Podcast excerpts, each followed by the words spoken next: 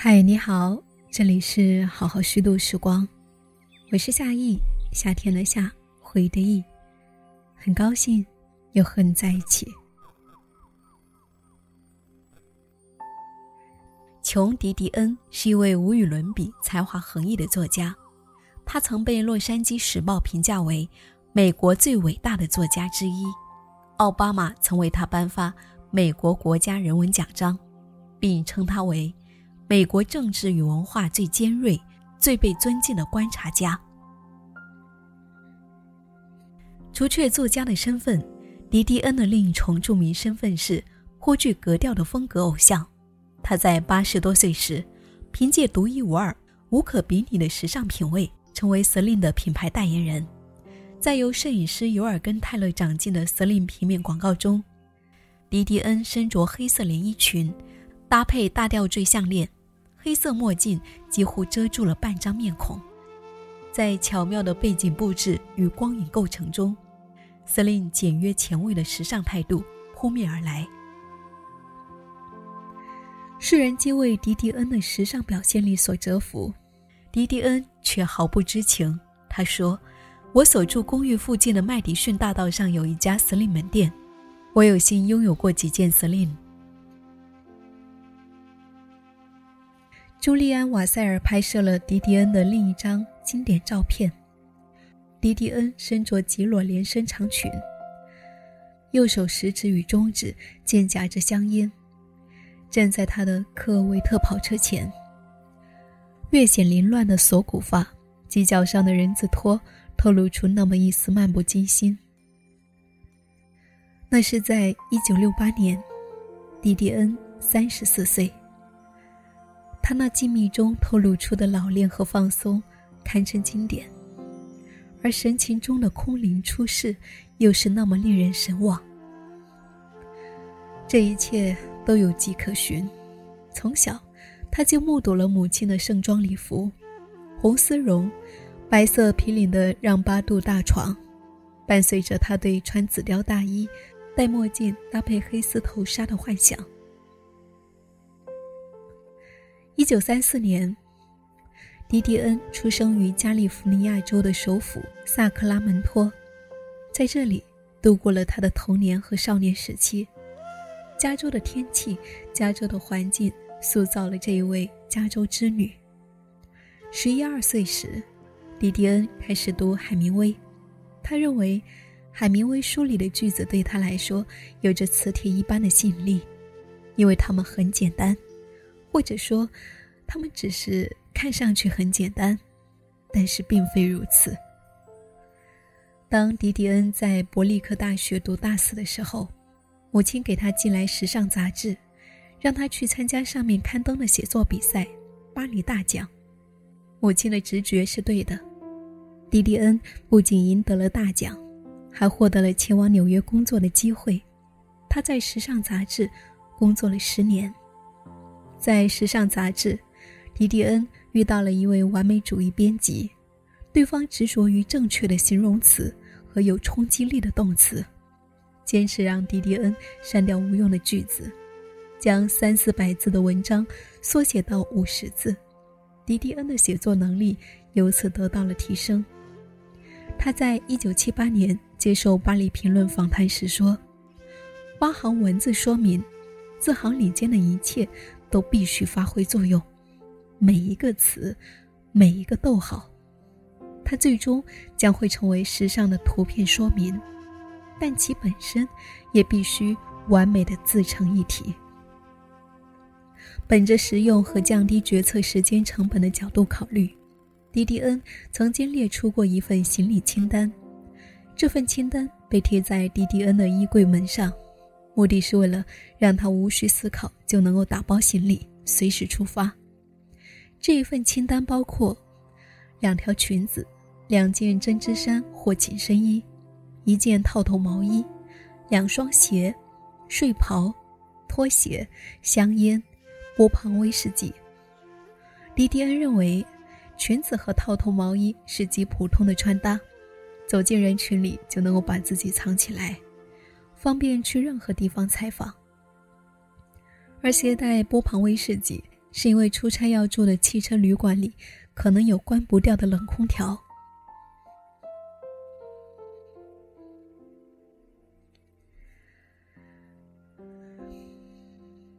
一九六四年，迪迪恩与同是作家的约翰·格雷戈里·邓恩结婚，两人的婚姻维持了四十年。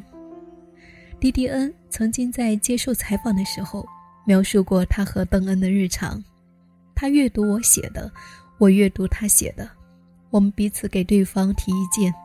有时候我们不出家门，一直写到晚上八九点，然后跑到邻居家吃晚餐。除了写作文章，他们还联合创作了《一个明星的诞生》《打不开的锁》《因为你爱我》《毒海鸳鸯》等电影剧本。结婚第五年，迪迪恩在给《生活》杂志撰写的专栏里透露，他和邓恩的婚姻正在经历一场严重的危机。他们住在檀香山的酒店里，准备申请离婚。迪迪恩曾经坦言。自己无法想象跟一个不是作家的人结婚，但是同为作家，两个人的婚姻也十分不易。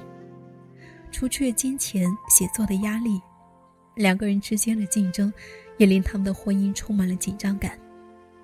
邓恩曾经对他的一个朋友说：“一天晚上，他走在沙滩上，撞见了耶稣。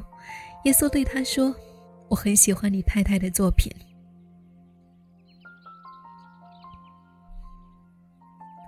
婚后，迪迪恩与邓恩领养了金塔纳。金塔纳出生于1966年3月3日，在圣塔莫尼卡的圣约翰医院里。当时迪迪恩还住在葡萄牙湾，与圣塔莫尼卡沿岸线相距六十多公里。助产士布莱克沃森打来电话时，迪迪恩正在洗澡。邓恩向他转述了助产士的话。我在圣约翰接生了一个漂亮的小姑娘，我得知道你们想不想要她。迪迪恩的眼泪夺眶而出。一个小时后，他们就站在了圣约翰医院的育婴室窗口，看着那个头发漆黑、容貌如玫瑰花蕾一般的婴孩。金塔纳来到迪迪恩身边之后，因为深切的爱，迪迪恩没有一刻不再担惊受怕。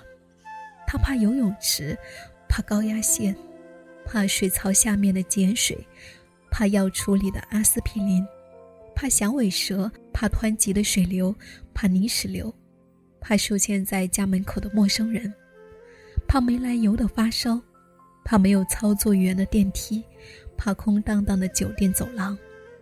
恐惧的原因显而易见，这些东西可能会伤害金塔纳。金塔纳五岁的时候，趁父母不在家，给州立精神病院打了电话，想知道如果我疯了应该怎么办。之后，他又给二十一世纪福克斯打了电话，想要知道要当明星的话需要做些什么。几年之后，金塔纳告诉迪迪恩和邓恩，他正在写一部只给他们看的小说。金塔纳去世之后。迪迪恩发现了这一部小说，小说的主人公也叫金塔纳。小说里的他死了，但他的父母丝毫不在乎。金塔纳不算是一个健康的孩子，他的情绪起伏变化太快，一个又一个诊断接踵而来，最终诊断结果停留在边缘型人格障碍。手册上说。这类病人，时而看似可爱、镇定、心理正常，时而陷入想自杀的绝望。在陷入诱发性昏迷二十多个月后，二零零五年八月二十六日，金塔纳撒手人寰。二十多个月里面，大概只有一个月的时间，金塔纳能够勉强支撑着自己走走路。二十多个月里。金塔纳转转了四家医院的重症监护室，每次一住就是好几个星期。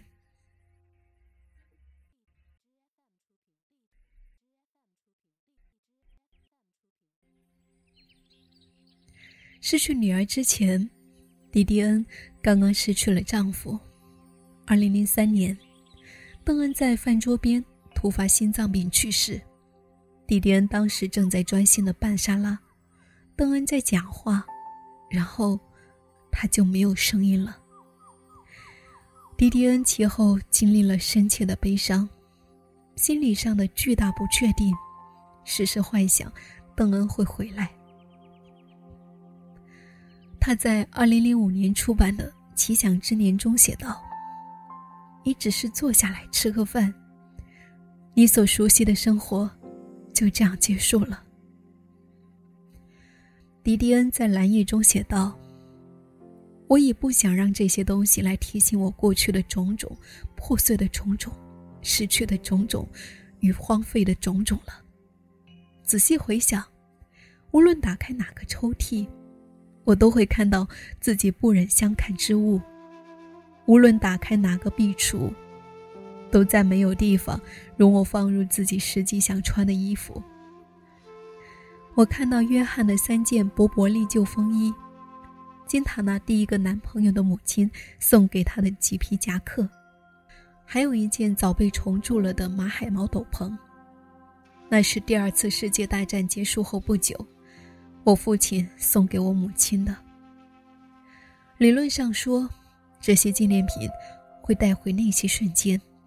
但实际上，他们只能够表明，我当时对他们的珍惜，是多么的不够。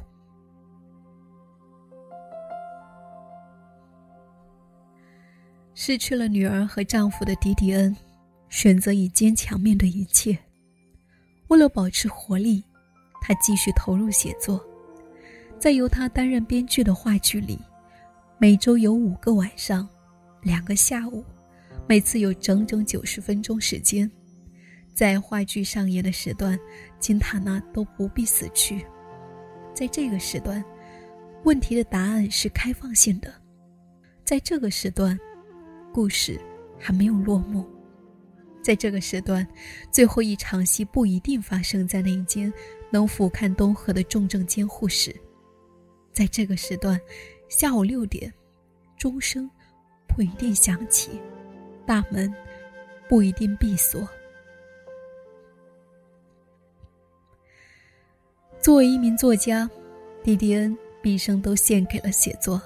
他说：“自孩提时起，在我的文字还远远没有化作纸上的签字时，我脑中便形成了一种观念，认为意义本身居于词语、句子和段落的韵律之中。我还掌握了一种写作技巧。”将我所有的思考和信念隐藏在愈发无法穿透的文字虚实背后。我的写作方式是我的存在方式，或者说，已经成为了我的存在方式。二零二一年十二月二十三日，圣诞夜的前一天，琼·迪迪恩因帕金森并发症，在纽约曼哈顿家中去世。当时，她八十七岁。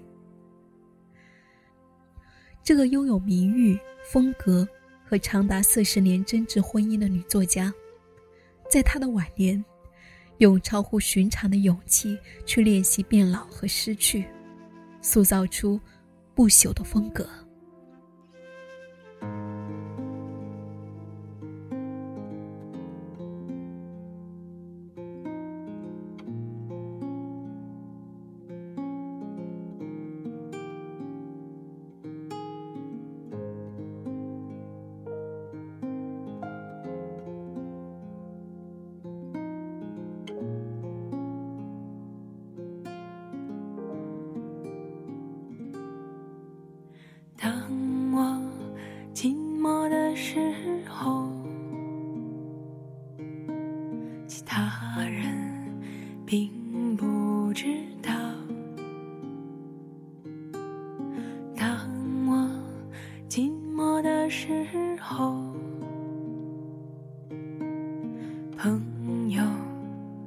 在一边。